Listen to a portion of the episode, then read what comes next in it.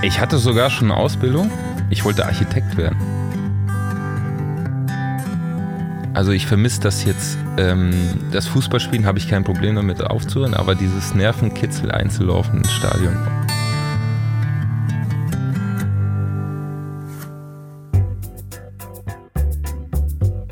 Er war schon Manager, Start-up-Gründer, Geschäftsführer und hat über 20 Jahre Unternehmen beraten.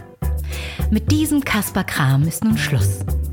Andreas Loff haut in den Sack und macht sich mit seinem Wohnmobil auf die Suche nach Menschen und Geschichten.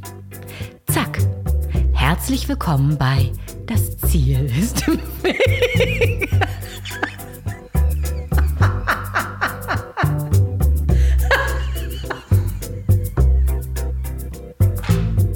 Eieieiei, es ist wieder sehr kalt geworden. Die Heizung läuft äh, im Hintergrund, vielleicht könnt ihr das Rauschen hören.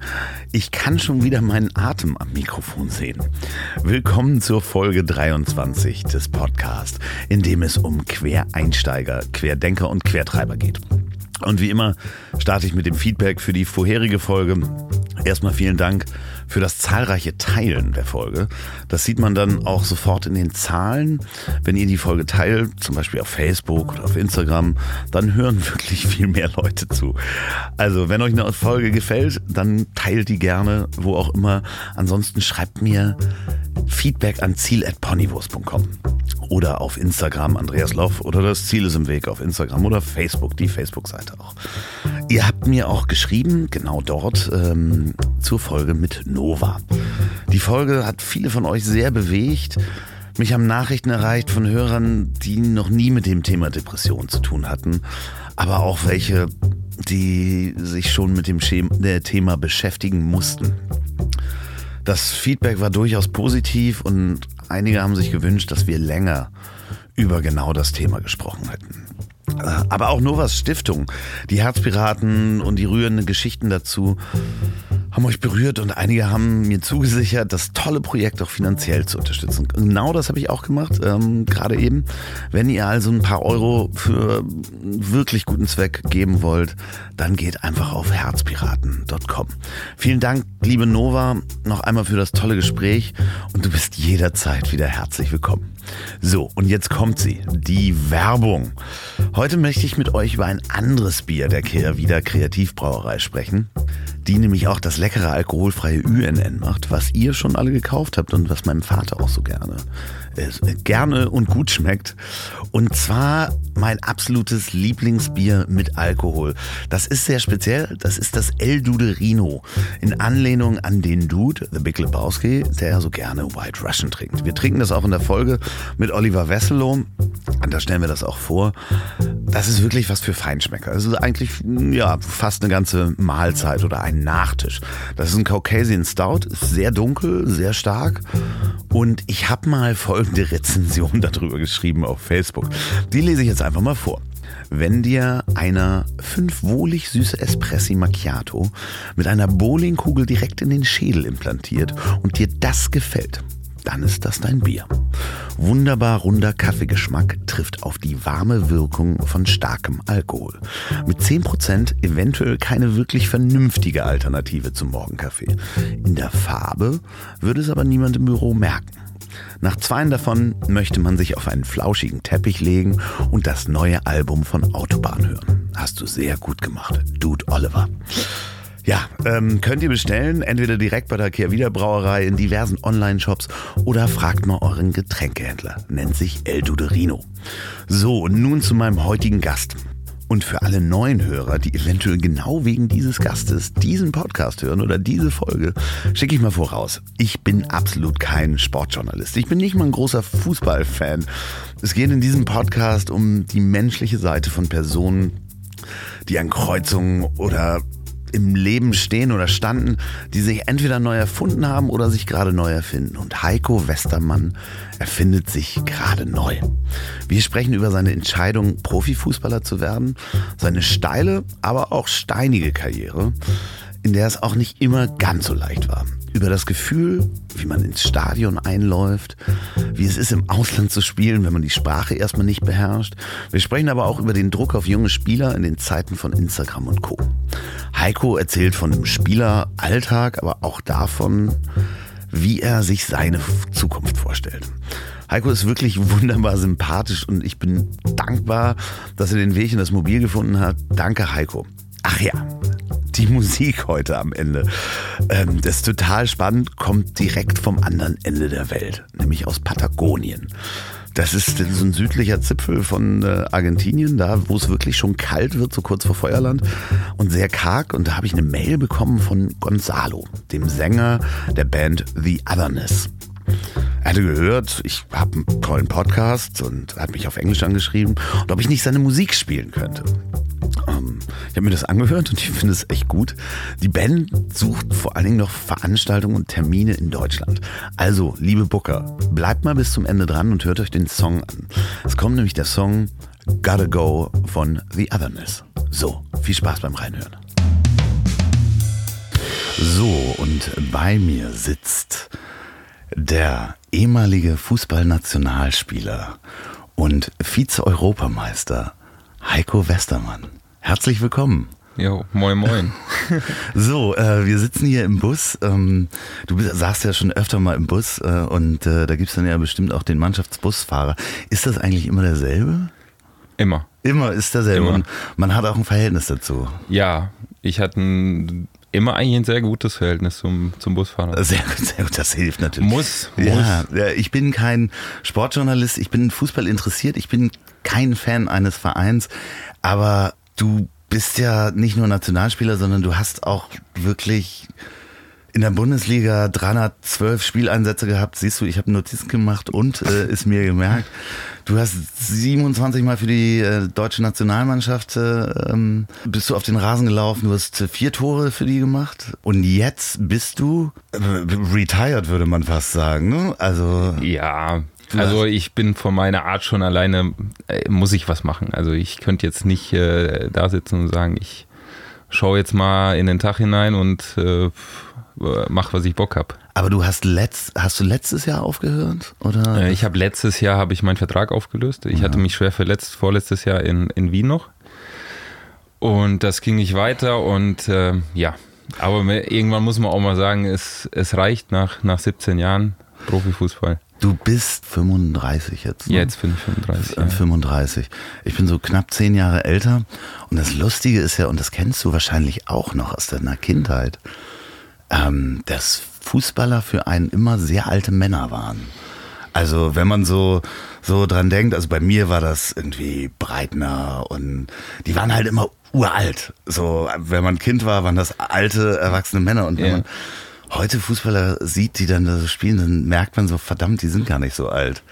Also als ich, wer war so bei dir, die, die alten Männer? Also ich bin in der Nähe von Frankfurt groß geworden, ähm, noch Bayern aber, äh, Unterfranken. Ähm, und da war natürlich die Nähe zu Eintracht Frankfurt damals, zu den Hochzeiten mit Gaudino, Okocha, Jeboa.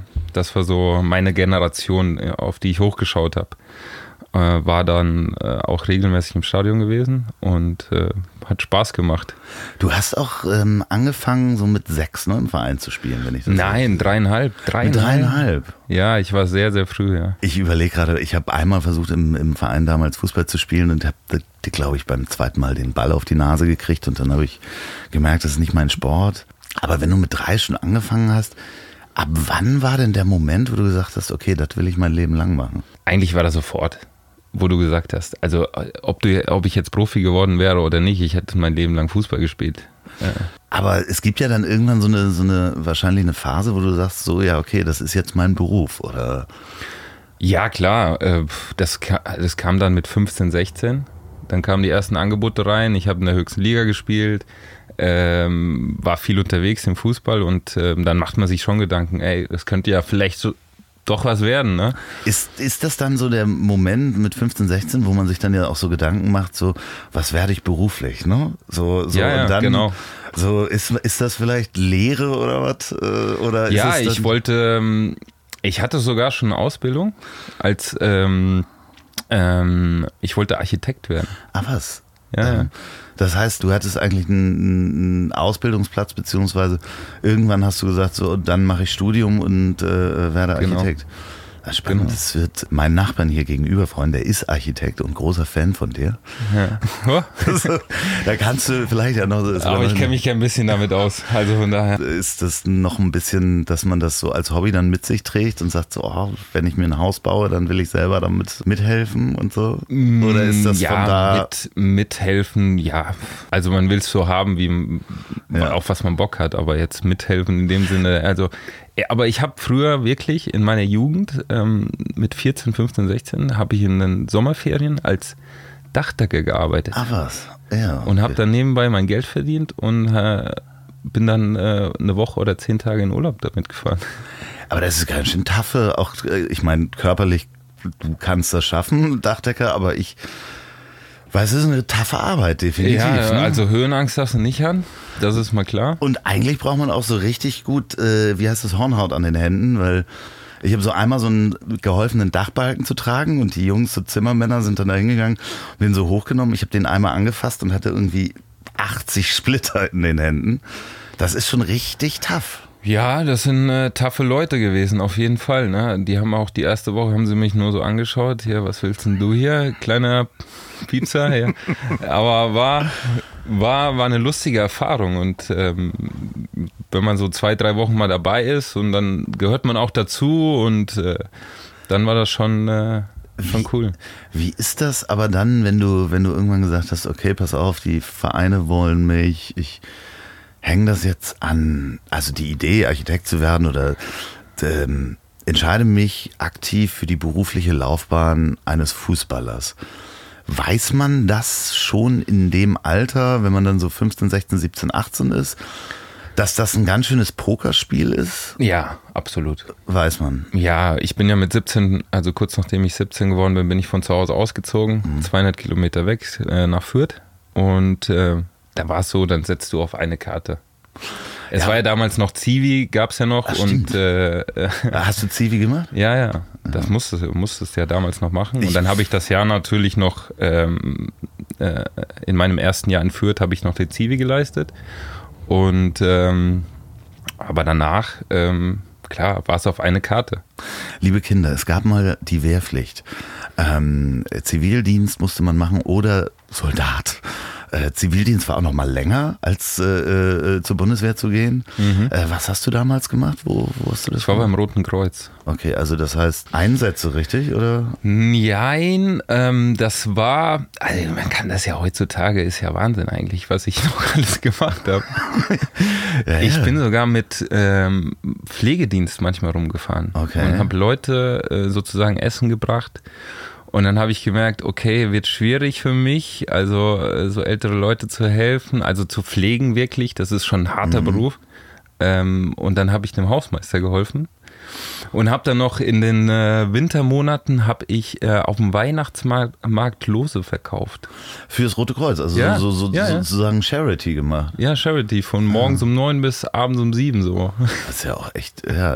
Man kann sich das gar nicht mehr vorstellen. Ich hatte vor ähm, einigen ähm, Wochen die Sophie Rosentreter, die auch sagte, ja, die, also Zivildienstleistende fehlen definitiv im Pflege, Pflegedienst und äh, ohne Ehrenamt äh, schafft man das gar nicht, die Gesellschaft äh, weiter zu, zu erhalten.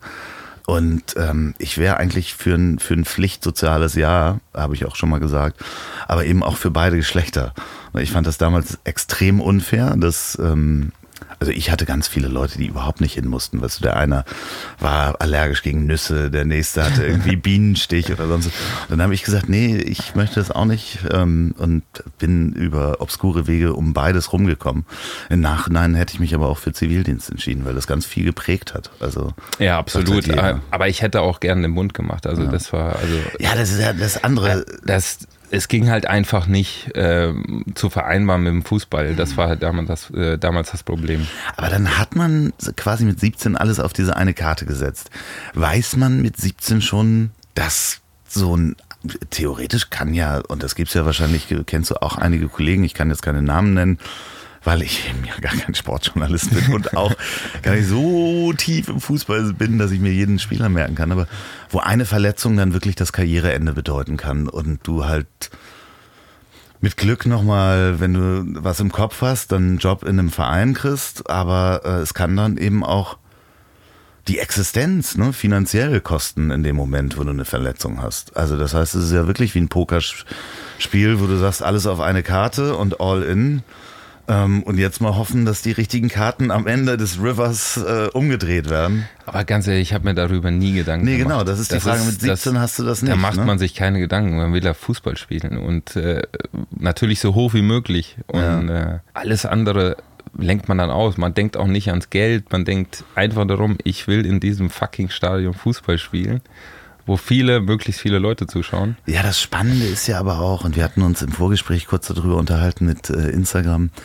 Du bist ja aber, hast ja auch Fußball angefangen noch zu einer Zeit und dann bewusst dich dafür entschieden, als dieser berühmte Hockeystick, ne? also wenn du nicht so hoch war, es war ja, ich sag mal 88 oder sowas, war ja nicht klar, wenn du einen Bundesliga-Vertrag hast, dass du eigentlich bis ans Lebensende ausgesorgt hast, Ja, wenn du genau. nicht alles für äh, goldene Felgen und Ferraris oder sonst was äh, rausschmeißt, dass du eigentlich ausgesorgt hast. Das war ja 88 noch nicht klar.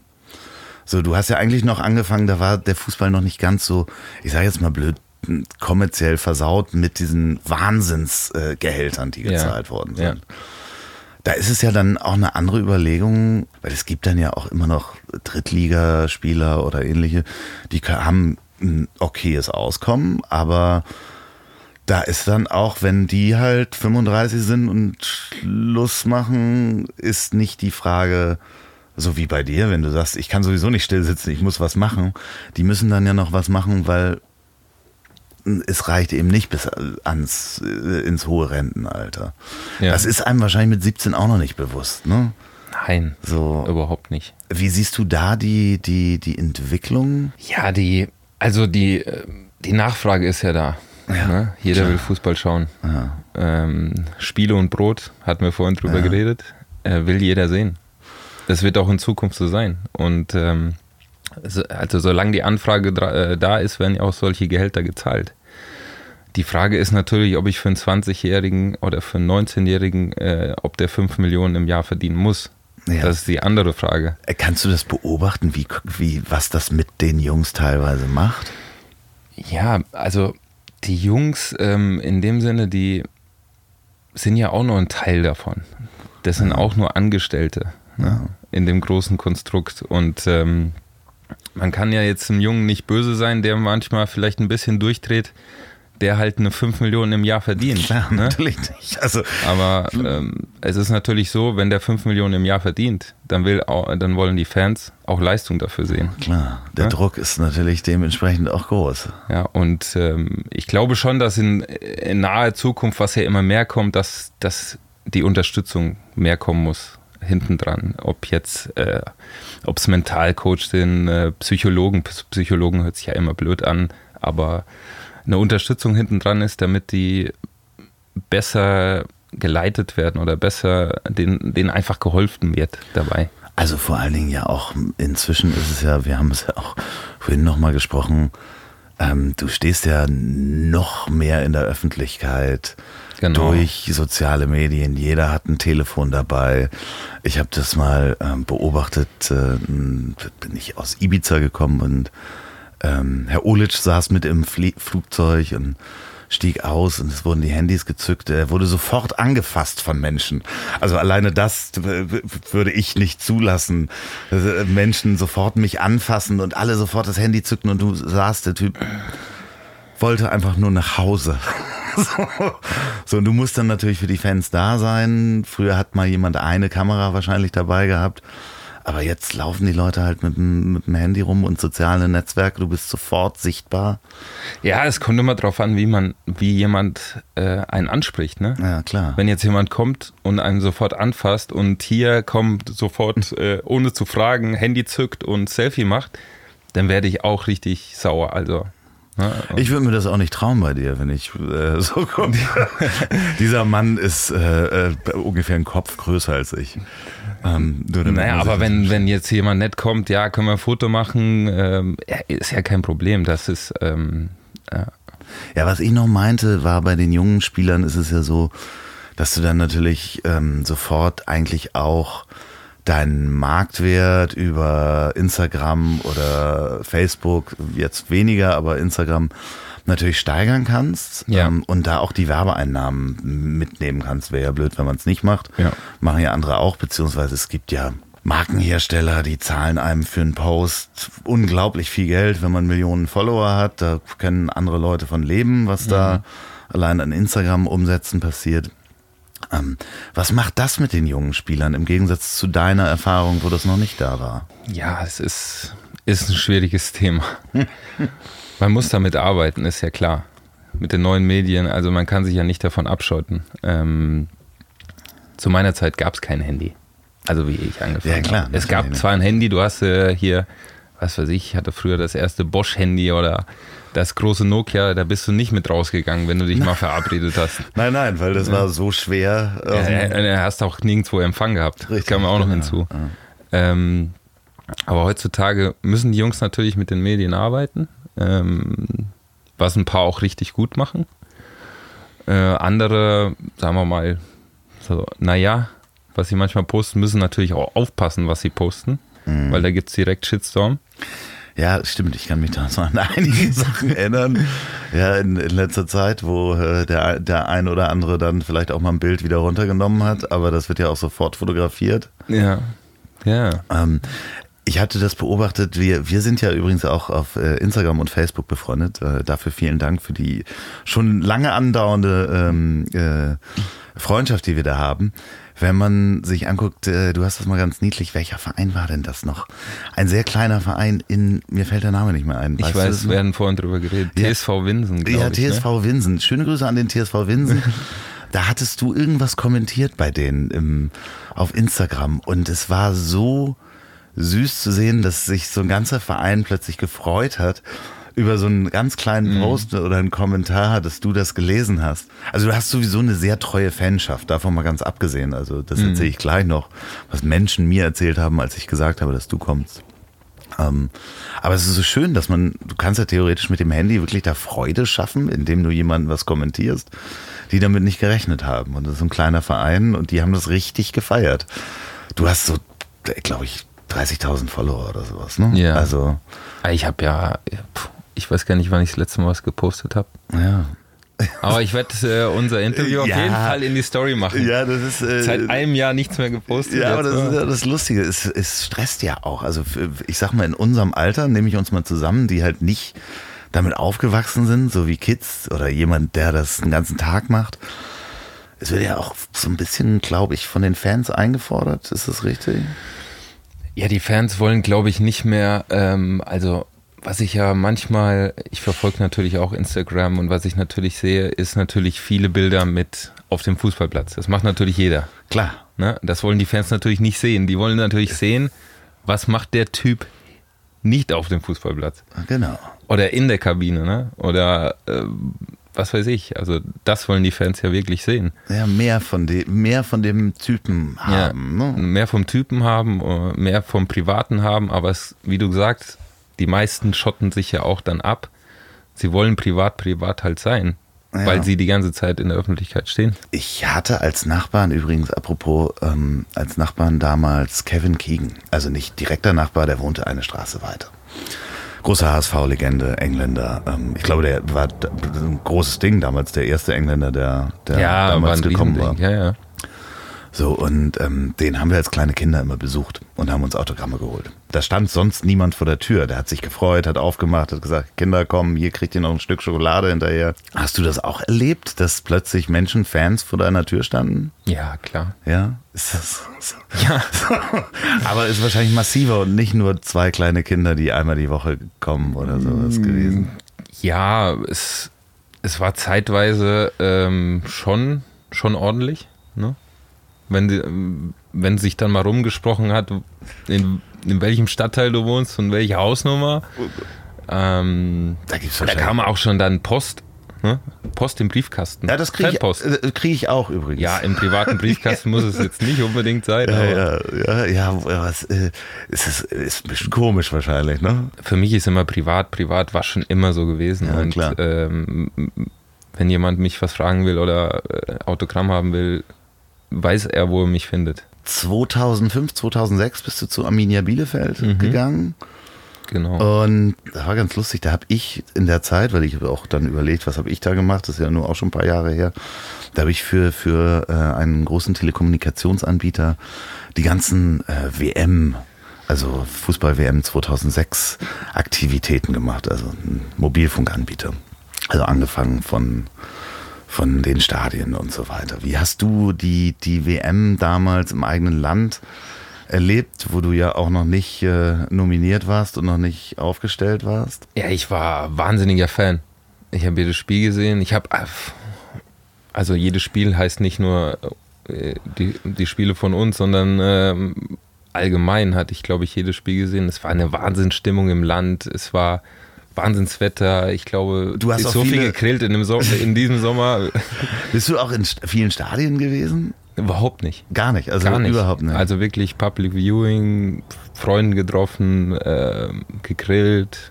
Ja, ja ich finde fand dieses Zitat so schön, wie Herr Beckenbauer dann ähm, da stand, im, bei Kerner, glaube ich, im, im Fernsehen in, in der Arena und sagte dann, ja, er wäre ja, er wird ja versuchen, zu jedem Spiel zu fliegen und da wäre so ein Hubschrauber und er fliegt durch Deutschland damit und dreht sich dann ins Publikum und sagt, wissen Sie, mit so einem Hubschrauber durch Deutschland fliegen?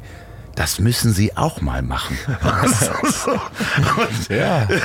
Deswegen fragte ich, wie viele Spiele hast du gesehen und bist du auch mit dem Hubschrauber durch die Gegend geflogen? Apropos Hubschrauber, ihr hört ein Flugzeug. Das äh, macht aber nichts. Wir sind äh, nicht weit vom Flughafen. Wir stehen auch immer noch in meinem Vorgarten, weil immer noch das äh, Leck im Dach.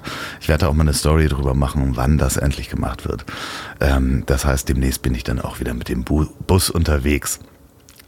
Du bist dann ähm, 2007 zu Schalke gegangen, mhm. hast du sogar Champions League gespielt. Also das ist ja auch nochmal, glaube ich, eine andere Atmosphäre, oder? Hat man da richtig Ja, Banne? Schalke war ja schon damals eine andere Hausnummer. Wenn man von Arminia Bielefeld kommt, klar, schönes Stadion, äh, tolle Fans und dann gehst du nach Schalke und dann sind da 60.000 Bekloppte. Die wirklich. auch richtig laut sind. Ne? Und die richtig laut sind. Es war damals ja auch eine gute Phase von Schalke. Wir sind ja jedes, jedes Jahr Zweiter oder Dritter geworden. Haben dann noch Champions League gespielt, sind dann ziemlich weit auch gekommen. Ähm, war eine wahnsinnig geile Erfahrung. Also. Trägt das dann oder hat man da eher Schiss, wenn du in so ein Stadion kommst und da 60.000 Leute singen? Wie ist das? Ich meine, Nein, das, das trägt ein. Das ja? trägt ein. Ja, okay.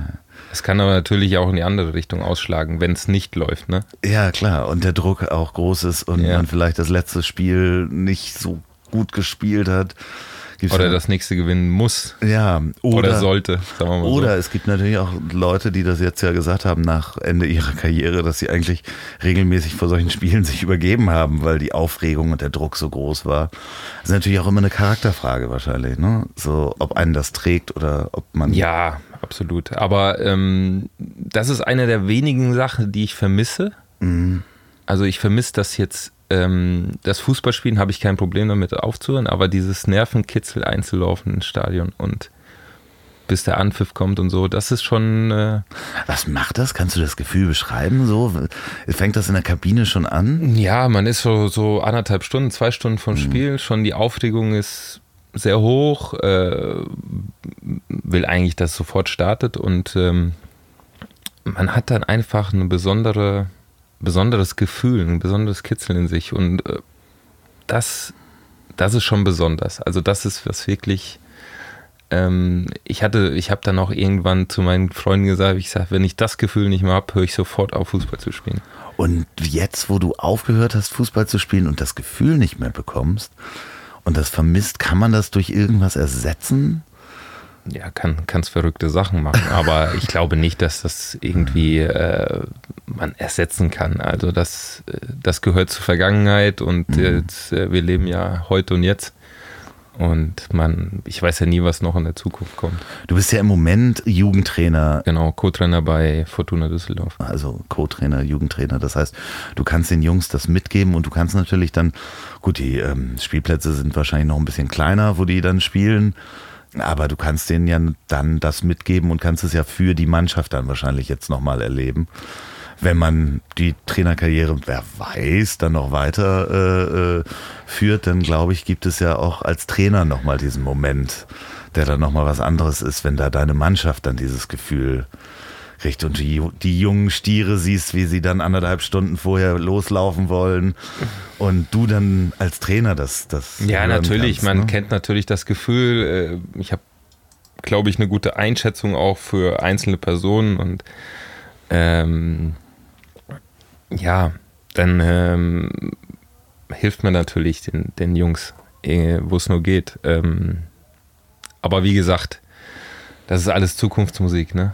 Ich weiß nicht, ob ich Trainer mache, wo der Weg hingeht. Wichtig ist für mich momentan alles anschauen. Wirklich von Scouting über Trainer. Ich hatte ja letztes Jahr noch an der Uni St. Gallen äh, Sportmanagement äh, äh, ähm, studiert. Und ähm, wie gesagt, alles anschauen. Wir haben ja noch so viel Zeit, ne? Also auch selbst äh, ich, der zehn Jahre älter bin, ähm, man hat ja noch so viel Zeit, sich heute Sachen anzuschauen, um zu sagen, okay, wo finde ich meine nächste Obsession? Aber diesen, diesen Wechsel zu machen, du weißt ja auch erst, ob es dir gefällt, wenn du durch eine Tür durchgegangen bist. Ja. Ne? Also ja. wirklich sagst, okay, ich mache jetzt Trainer oder ähnliches ähm, oder Sportmanagement. Ähm, du warst dann ja auch mal ähm, Kapitän. Wie, wie ist das? Ist das nochmal dann äh, Ehre und Bürde gleichzeitig? Ja, unter Felix Magath, ja. um Gottes Willen. Nein, wir haben ein gutes Verhältnis. Alles, alles gut. Alles gut. Ja. ja, Aber es war damals strange, wirklich. Ich war, ähm, oh Gott, wie alt war ich da? Äh, 25, 26 und äh, er hat schon viel verlangt, ne? Würde ich sagen, ähm, auch von einem Kapitän. Und ähm, haben mir vielleicht in der einen oder anderen Hinsicht ein bisschen zu viel Gedanken darüber gemacht. Aber äh, nee, wir haben ein gutes Verhältnis äh, heute noch und ähm, alles ist in Ordnung.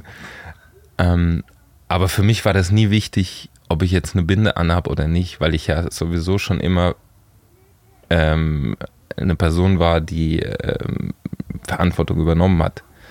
Und ähm, ob du jetzt die Binde hast oder nicht, das ist eigentlich völlig, ich sag mal nicht völlig wurscht, aber ja, okay, aber mit 25 macht man sich da wahrscheinlich schon noch Gedanken, was ist jetzt, was wird von mir erwartet, was muss ich äh, da ja, leisten? was kann ich noch, wo kann ich helfen und das und hier. Das ist ja völliger, das sage ich den jungen Spielern heute schon, völliger Schwachsinn. Mach. Okay. Wenn du Kapitän wirst, hat das schon einen Grund. Ja, okay. Ja, da braucht äh, man nicht nur extra Sachen irgendwas machen, sondern ähm, einfach so bleiben, wie man ist. Ja, und danach äh, bist du hier nach Hamburg gekommen. Zum Hamburger SV. Wie, wie ist deine Zeit hier in Hamburg? Wie erinnerst du dich dran? Ist, äh, du hast es heute gesagt, so eine schöne Stadt, ich muss öfter nach Hamburg kommen. Wie war das fußballerisch, äh, wenn man sich daran erinnert? Ja, ich habe die Stadt viel zu wenig genossen, muss ich einfach ja. sagen. Also äh, jetzt schaut man mit einem anderen Auge darauf. Wir hatten ja natürlich, wir haben wahnsinnig unter Druck gestanden in den äh, fünf Jahren, die ich da war. Waren drei Jahre davon äh, war viel los, sagen wir mal so. Ja, ja das ähm, Lustige ist ja auch, und äh, da äh, erzähle ich mal, als ich in meinem engeren äh, Freundeskreis erzählt habe, dass du heute herkommst, war das alles Hamburger und äh, oder die, mit denen ich heute gesprochen habe, ähm, oder gestern, die sehr gerne daran zurückdenken und auch immer sofort sagen, Mensch, Heiko Westermann, super, HW4 kommt. Ne? Und das halt ja, als du das wahrscheinlich das erste Mal gehört hast, hat dir das damals, ähm, hat dich das gestört, den Spitznamen zu kriegen? Ja, am Anfang war es schon komisch. Ich habe mir gedacht, ja, was, was soll das? Die, ne? äh, was wollen die jetzt von mir? Und äh, und nach und nach, und dann kam das immer mehr und immer mehr. Ähm, vielleicht wäre das auch ein bisschen anders gelaufen, wenn das nicht so eine schwierige Zeit einfach gewesen wäre und wo es es ging ja nicht viel um Fußballspielen. Es war ja, teilweise haben wir kein Fußball mehr gespielt. Es ging ja ums Überleben einfach nur. Ums blanke Überleben. Ja, und dann ging es nur um Kampf und Krampf und wirklich von Spiel zu Spiel gequält irgendwo. Ähm, was eigentlich schade, schade war für den Verein und äh, ja, für die ganzen Fans und ja. Aber äh, heute, wenn das, wenn das heute jemand sagt, also und ich habe das ja jetzt äh, zwei, dreimal gehört, wird es mit einem positiven Unterton gesagt. Also äh, HW4 äh, ist äh, positiv besetzt. Also die Leute denken in dem Moment äh, sehr wohlwollend über dich, wenn ich das mal so Ja, zurückspielen da, nein, das bekomme ich schon mit. Also Ja. ich bin da nie äh, blöd angeredet worden, ne, wegen, dem, wegen dem Namen. Aber ich hätte gerne den Namen schon, äh, sagen wir mal so, Positiv erfolgreicher gestaltet, Positiv fußballerisch. besetzt sozusagen, fußballerisch, ja. Ja. Obwohl jetzt ja in der zweiten Liga, wenn ähm, dieser Podcast aufgenommen wird, ähm, spielen die gar nicht so schlecht in der zweiten Liga. Das beobachte ich nämlich ähm, so ein bisschen nicht, weil ich Fan bin, weil ich habe irgendwann aufgehört, ähm, so Bundesliga-Vereinsfan zu werden, weil das äh, ich so einer Marke nicht hinterherlaufen wollte, wo sowieso nächstes Jahr andere Spieler sind. So, also ich habe das nicht, irgendwann als Jugendlicher habe ich das dann nicht verstanden. Habe ich nicht verstanden, dass jemand Bayern-Fan sein kann, weil ich sage, ja von wem denn da? So, weil nächstes Jahr sind sowieso andere Leute da. Ich glaube, das hat mir die, mir persönlich die Bundesliga so ein bisschen vermiest. Ist halt äh, dieser wahnsinnige Transfer-Wahnsinn, der dann ja Ende der 80er, Anfang der 90er losging, wo ja dann zum Beispiel im, im HSV kein Hamburger mehr gespielt hat. So, dann konnte ich mich auch nicht mehr sehr, warum soll ich denn jetzt die Raute gut finden oder das andere gut finden? Das äh, ist ja, also war für mich halt nie, nie, nie verständlich. Aber ich finde es schon, wenn die, wenn die Vereine eine Linie drin haben. Es gibt ja viele Vereine in der Bundesliga, die absolut eine Linie in ihr über die letzten 10, 15 Jahre drin haben. Finde ich schon, dass man als Fan sich einfacher tut. Ja, Ne? das ist, ist auch so. Also ich habe das jetzt ähm, mit ein paar Vereinen, weil ich jetzt die, die Saison auch wieder mir angucke, wo ich sag so, BVB ist mir sympathisch, so die fahren da eine gute Linie. Ähm, Bayern ist immer ein bisschen interessant, was passiert auf Pressekonferenzen. Ähm, Stimmung bei St. Pauli ist toll, da habe ich ja auch mal Sitze im Stadion gehabt. Aber ist das dann in, in Deutschland auch speziell oder anders, weil du bist dann ja auch ins Ausland gegangen? Hat man dann ein anderes Vereinsgefühl? Ich war bei Betis Sevilla, überragender Verein. Wahnsinnige Fans. Ja. Also da läufst du ins Stadion ein, da denkst du, bist im Kolosseum. Ja, okay. Wirklich. 15, 2015 bist du Ja, rübergegangen. ne? das, da sind 50, 60.000 Bekloppte. Also die Andalusier sind ja sowieso schon sehr temperamentvoll. Und dann wechseln die von heute auf morgen Trainer, Präsident, Manager, alle weg. und, und dann- aber die Fans sind noch da. Und die Fans sind noch da. Ja. Und der neue Präsident und der Manager sagt dann, alles Alte geht weg. Und dann, es ist, ähm, Also also, andere Länder haben da auch ihre, Ja. ihre Probleme, das würde ich mal sagen. Aber ähm, war das, das heißt, du warst ein Jahr da oder eine Saison? Genau. Ich hatte einen Dreijahresvertrag, Ja. war dann ein Jahr da. Genau. So, wie, wie, wie macht man das dann in dem Moment? Ähm, so durch Deutschland tingeln und von einem Verein zum nächsten ist ja das eine. Dann aber nochmal ins Ausland gehen ist ja auch, wie gut ist dein Spanisch inzwischen? Doch schon. Ja. Ich bin auch noch dabei, also äh, regelmäßig habe ich Spanischunterricht, ja. Aber als du damals rübergegangen bist, hast du gesagt, so, ich gehe da rüber, ich will Spanischunterricht, ich. Ja, also erstmal konnte ich mich gar nicht mehr, nach, nach, nach der HSV-Zeit Ja. Habe ich gesagt, ich kann jetzt nicht in der Bundesliga bleiben und äh, also wirklich 100 Prozent mit einer hundertprozentigen Überzeugung einen Verein wieder wechseln. Und dann war für mich nur der Weg ins Ausland und ich wollte auch eine neue Erfahrung sammeln. Und dann bin ich nach Andalusien runter, nach Sevilla.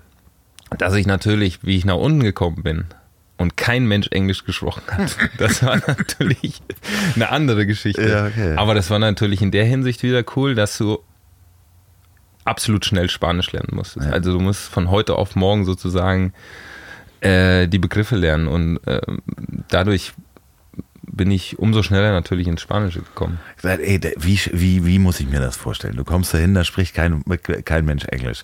Du fängst mit dem Training an und da kommt, äh, äh, nennen wir ihn Sir, Serge, oder wer auch immer, dann um die Ecke kam und äh, sagte auf Spanisch hier, äh, jetzt ja, die, mal. die Trainings wurden auf, äh, auf Spanisch gemacht, natürlich. Dann Und hat der Trainer zu mir gesagt, er, er, der hat selber noch, selbst noch in, in England gearbeitet, dass er Englisch spricht. Okay, alles Aber klar. Englisch äh, kann dir ja auch nicht alles extra nochmal also, erklären, also, ne? Nee, ähm, also das war kein Englisch, was er gesprochen hat.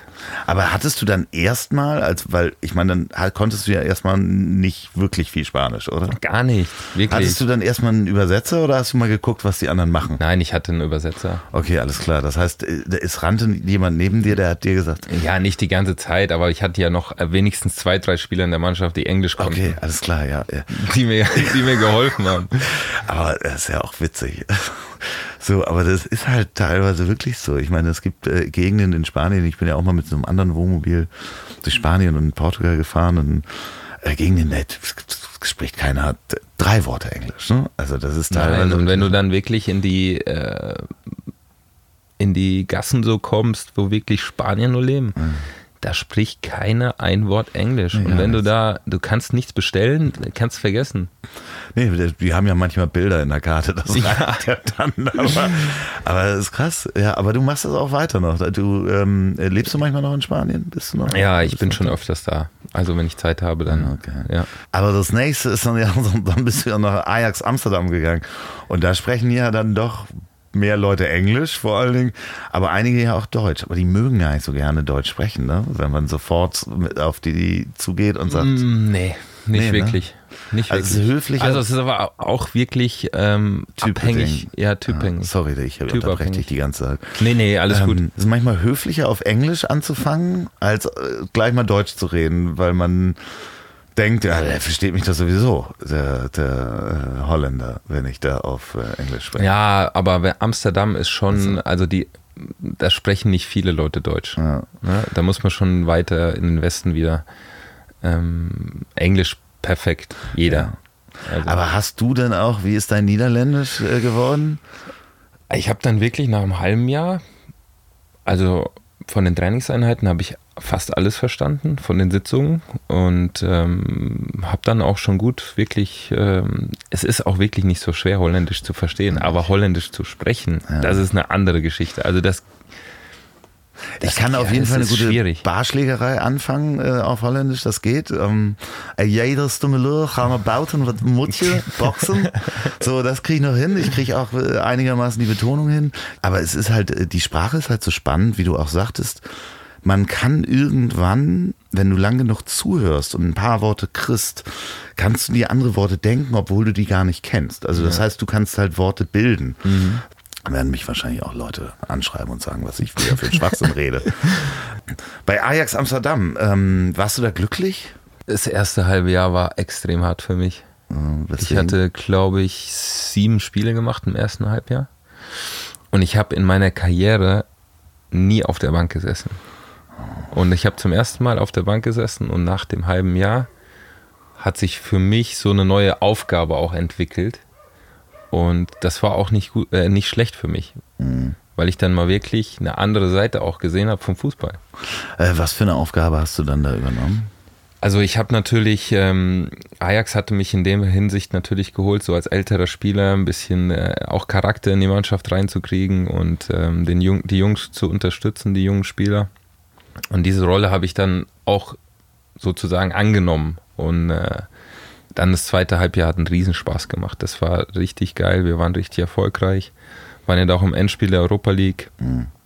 Und ähm, ja, war, hab jetzt noch wahnsinnig viel Kontakt, komischerweise, nach Amsterdam. Aber es war nur ein Jahr, ne? Das, äh ja, weil ich dann nach dem Jahr gesagt habe, ich hatte ja auch einen Zweijahresvertrag. Ja. Und nach dem Jahr habe ich gesagt, ich muss, also ich kann nicht so aufhören, ich muss Fußball spielen nochmal. Und dann bin ich äh, auf der Hinsicht, bin ich dann natürlich nach Austria Wien gegangen. Da ging es auch gar nicht um Geld oder sonst irgendwelche Geschichten, sondern ich wollte Fußball spielen. Mhm. Fußball spielen und dann bei einem Niveau aufhören, wo nicht so viele Zuschauer sind, wo nicht so viel Geld verdient wird, dass, ich, dass es auch leichter fällt, aufzuhören. Aber trotzdem immer noch schön spielen, genau. nette Atmosphäre haben. Ja. Ist ja auch eine wahnsinnige Stadt, da auch nochmal zu leben. Ne? Also, das also Wien ist für mich, ähm, ich habe jetzt auch schon einige Städte gesehen, war für mich absolut die lebenswerteste Stadt. Mhm. Absolut. Also ähm, wenn ich Hamburg vielleicht anders erlebt hätte, erfolgreicher, wäre das vielleicht eine andere Geschichte. Ich liebe Hamburg, das ist keine Frage, aber in Wien zu leben, das ist nochmal eine ganz andere Hausnummer. Ja, vor allen Dingen dann die Freude zu haben, nochmal das machen zu können, was man will. Zu wissen, man spielt jedes Spiel, es sei denn, man ist verletzt oder sonst was. Und kann dann sich da so ein bisschen ausklinken. Das ist, ich stelle mir das gerade, also wenn ich mich versuche, in dich reinzuversetzen als Spieler, der sagt, okay, und dann war es das irgendwann, ist das äh, äh, der perfekte Ausklang, dann in so einer Stadt das zu machen. Ja, aber ich bin da natürlich, also es hört sich jetzt an, äh, der hat sich jetzt mal hier äh, ausgeruht in Wien. Aber ich bin da natürlich, wenn ich was mache, dann will ich das auch mit 100 Prozent machen. Und dann kommst du da nach Wien und dann habe ich mir das auch so vorgestellt, ey, das wird eine geile Zeit, wir werden Erfolg haben, wir geben Gas. Und dann kommst du so hin und dann sagen die, Heiko, hier laufen die Uhren anders. Mhm. Ich so, ey, komm. Also alles ein bisschen gemächlicher, ein bisschen ruhiger. Ja, okay, und da bin ich schön. überhaupt nicht, da bin ich überhaupt nicht der Typ dafür. Okay. Und da bin ich natürlich ein bisschen angestoßen, auch mit ein paar Leuten. Ne? Ja, wie ist denn so, wie, wie hast du denn den Wiener an sich erlebt? Ich meine, das ist ja schon echt eine andere Welt. Ne? Da gibt es ja noch den Herr Geheimrat und ähm Ja, es ist. Also es gibt super, super Leute, die da, äh, Wiener, die, mit denen kommst du sofort klar. Ja. Also absolut mega, mega nette Typen. Und dann gibt es die Wiener, wo du jetzt sagst, du gehst jetzt in eine Bar. Ja. Hast dein Getränk nicht ausgetrunken, gehst da wieder raus. Ja, ja, ich weiß. Es, man kann aber wahnsinnig gut gucken. Also ich kann nur empfehlen, ich habe das schon mal gesagt. Ähm, ich weiß nicht, kennst du das schwarze Kamel? Ja, klar. Ja, das ist Wahnsinn. Also wenn man da reingeht, da ist ja wirklich Frau Geheimrat, die steht im im Frühjahr noch im Pelz da und trinkt mhm. ihren Prosecco und Herr Geheimrat hier und Herr Lord äh, von ja. sonst was. Das sind Leute, also man kann unglaublich Menschen beobachten. Ja, es, aber eine andere es hat alle wirklich zwei Seiten Wien. Also ja. Ja. Du hast so wirklich auch Underground, kannst du wirklich viel machen, was super viele, interessant ist. Gute viele Subkultur, Künstler ja. und ja. Also gute Subkultur, viel Club, viel Künstler. Ja. Da werden viele neue Nationalitäten Sachen ausprobiert. Ja. Wäre auch eine Stadt, für die hätte ich mich entschieden, ja, definitiv. Ja, du, wenn, wenn du im Café bist ja. und trinkst ein Cappuccino, da wird niemals der Kellner zu dir kommen, ja. selbst wenn du drei Stunden da sitzt mit einem Cappuccino, wird sagen, können Sie jetzt bitte mal aufstehen? Sie haben jetzt ein Cappuccino für drei Stunden. Da, äh, wir haben noch andere Gäste. Das würden die halt niemals machen. Nein, das ist ja total normal, dass du da äh, auch einen ganzen Tag verbringen kannst. Und ja. äh, du könntest ja Poet sein und irgendwas schreiben. Wie muss man sich das vorstellen, wenn man dann wirklich sagt, okay, das ist mein letztes Spiel? Ja, das war ja bei mir ein ganz anderer Fall gewesen. Ja. Ich habe mich ja verletzt im Europa League-Spiel. Ja, dann habe ich meinen Arzt angerufen in Augsburg und habe gesagt, äh, ich habe Knieprobleme, ich glaube, ich, wir müssen da was machen. Dann hat er gesagt, ja, müssen wir operieren auf jeden Fall. Chancen stehen nicht schlecht, dass du zurückkommst. Und da habe ich mir gedacht, ja, kommst zurück. Bloß da ging nichts mehr okay. danach. Wirklich, das heißt, durch die Verletzung komplett und lassen wir es. Ja, es ging nicht um Lasma, sondern es ging einfach darum, es ging nicht mehr. Mhm. Weil ansonsten ja, die Schmerzen waren zu groß. Wie ist es heute? Sind Jetzt wird es langsam besser. Kannst du, spielst du dann irgendwie überhaupt, kickst du noch einen Ball? Ja. So, also ich spiele auch manchmal bei, der, bei den Jungs in der U17, spiele ich mal einen Kreis mit oder wenn mein Mann fehlt, dann spiele ich mal mit. Okay. Aber alles, was zu schnell wird, geht nicht mehr. Also das ist Und du stellst dich auch nicht mehr voll in den Mann, wenn da einer kommt. Nee, weil, nee, nee. Aber ich meine, toi, toi, toi, dass du dann der das dann bis in das Alter geschafft hast, dass dann erst die Verletzung kommt und nicht vor. Ich meine, du hast wahrscheinlich genug Verletzungen zwischendurch gehabt. Ja, klar. Das, das, ist, das auf das, jeden Fall. Äh, Aber ich hatte nie eine Langzeitverletzung. Nee. Also ich war höchstens mal drei Monate weg, glaube ich. Und das war's. Wie oft operiert worden in der aktiven Zeit? Viermal, glaube ich. Viermal. Ja, sowas. Und alles im Beinbereich? Oder Schulter auch? Nee, oder? auch Gesicht und. Ähm, ich habe hier noch schöne Fragen aus der Community. Pass auf, ich habe, oder muss ich am WLAN wenigstens anmachen? Ich habe ja Fragen auf Instagram gestellt. Das ist neu. Du bist übrigens der Erste, der ähm, Fragen aus der Community kriegt. Das bin ich mal gespannt. Ein paar darf ich definitiv nicht vorlesen. Da bin ich mal gespannt. Also pass auf, der erste sagt, ähm, wie, wie siehst du dich und wo siehst du dich in 20 Jahren? Also wichtig für mich ist, alles mir anzuschauen und äh, über längere Zeit. Ich, ich nehme mir auch die Zeit dafür.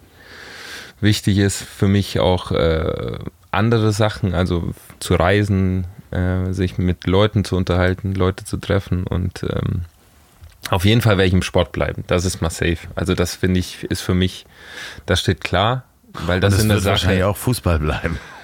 Das wird wahrscheinlich auch Fußball bleiben, wobei ich Sport allgemein äh, cool finde. Also das hat jetzt nichts nur mit Fußball zu tun. Laso Mars schreibt. Besteht die Nationalmannschaft nur aus Unterhosenduschern oder gibt es da auch mal ein Bier?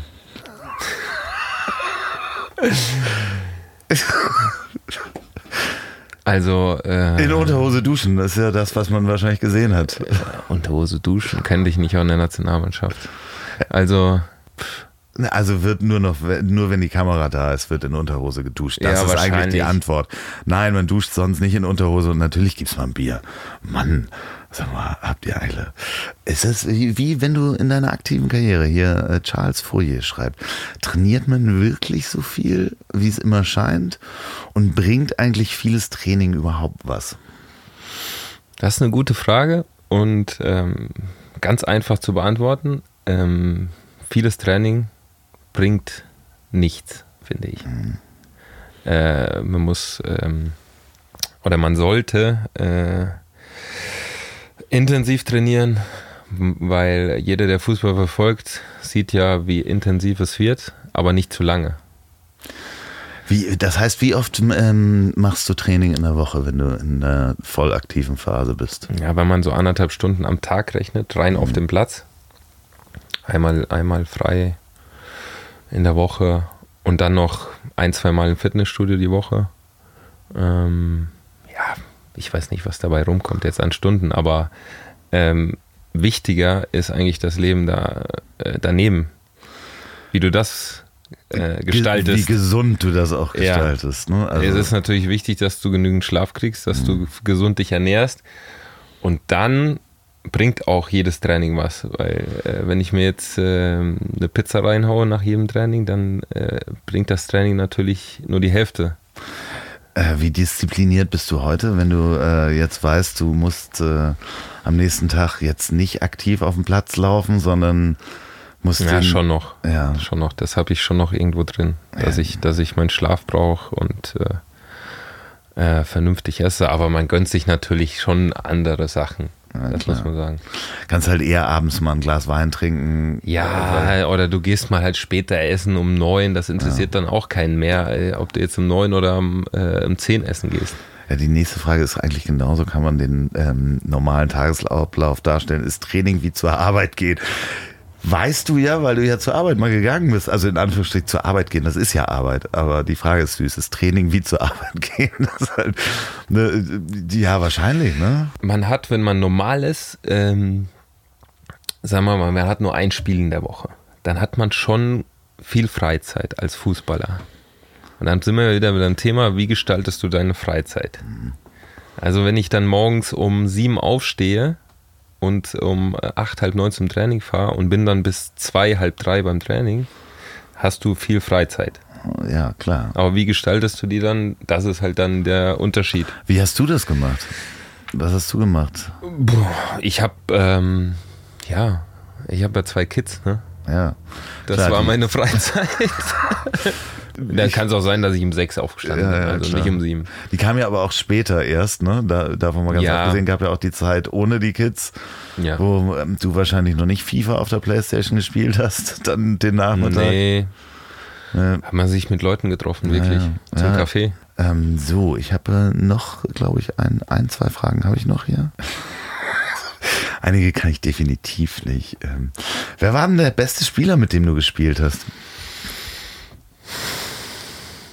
Kannst du da einen sagen, wo du sagst, ach, das war der geilste? Boah, ich habe mir so viele gute Spieler gespielt. Das ist echt, kann ich keinen hervorheben. Das ist schwierig, ja. Wer ist denn Also der jetzt Manuel Neuer zum Beispiel, der war schon pff, Granate, also das war schon Granatenspieler, auch auf dem Platz. Wer war der lustigste? Lustigste, den habe ich ziemlich spät kennengelernt, Joaquin. Ich weiß nicht, ob das jemand, Bestimmt, äh, jemand ein ja. Begriff ist. Also in Spanien ist das ein ganz großer Name. Das ist ja sozusagen El Presidente ähm, von Betis. Okay. Der wird auch irgendwann, glaube ich, den Club übernehmen da. Äh, der hat, er ist kein Tag vergangen, nicht mal eine Stunde, wo der keinen Joke gemacht hat. Okay. Ja, aber das braucht man doch auch, ne? Also äh, braucht man eigentlich, wenn das in der Mannschaft nicht ist, dann, dann fehlt wahrscheinlich was. Nein, die Lockerheit ist, also im Fußball ist extrem wichtig. Also ich glaube auch im normalen Leben, dass du eine gewisse Lockerheit hast, sonst funktioniert nichts. Ja, das ist natürlich auch das, was man den Kids wahrscheinlich mitgeben kann. Ähm, jetzt in deiner Rolle, jetzt als Trainer, ähm, wo es auch, wo der Druck halt der äußere Druck, von, von denen wir vorhin gesprochen mhm. haben, auch größer wird. Das ist wahrscheinlich genau das, was man auch mental mitgeben kann, die Lockerheit.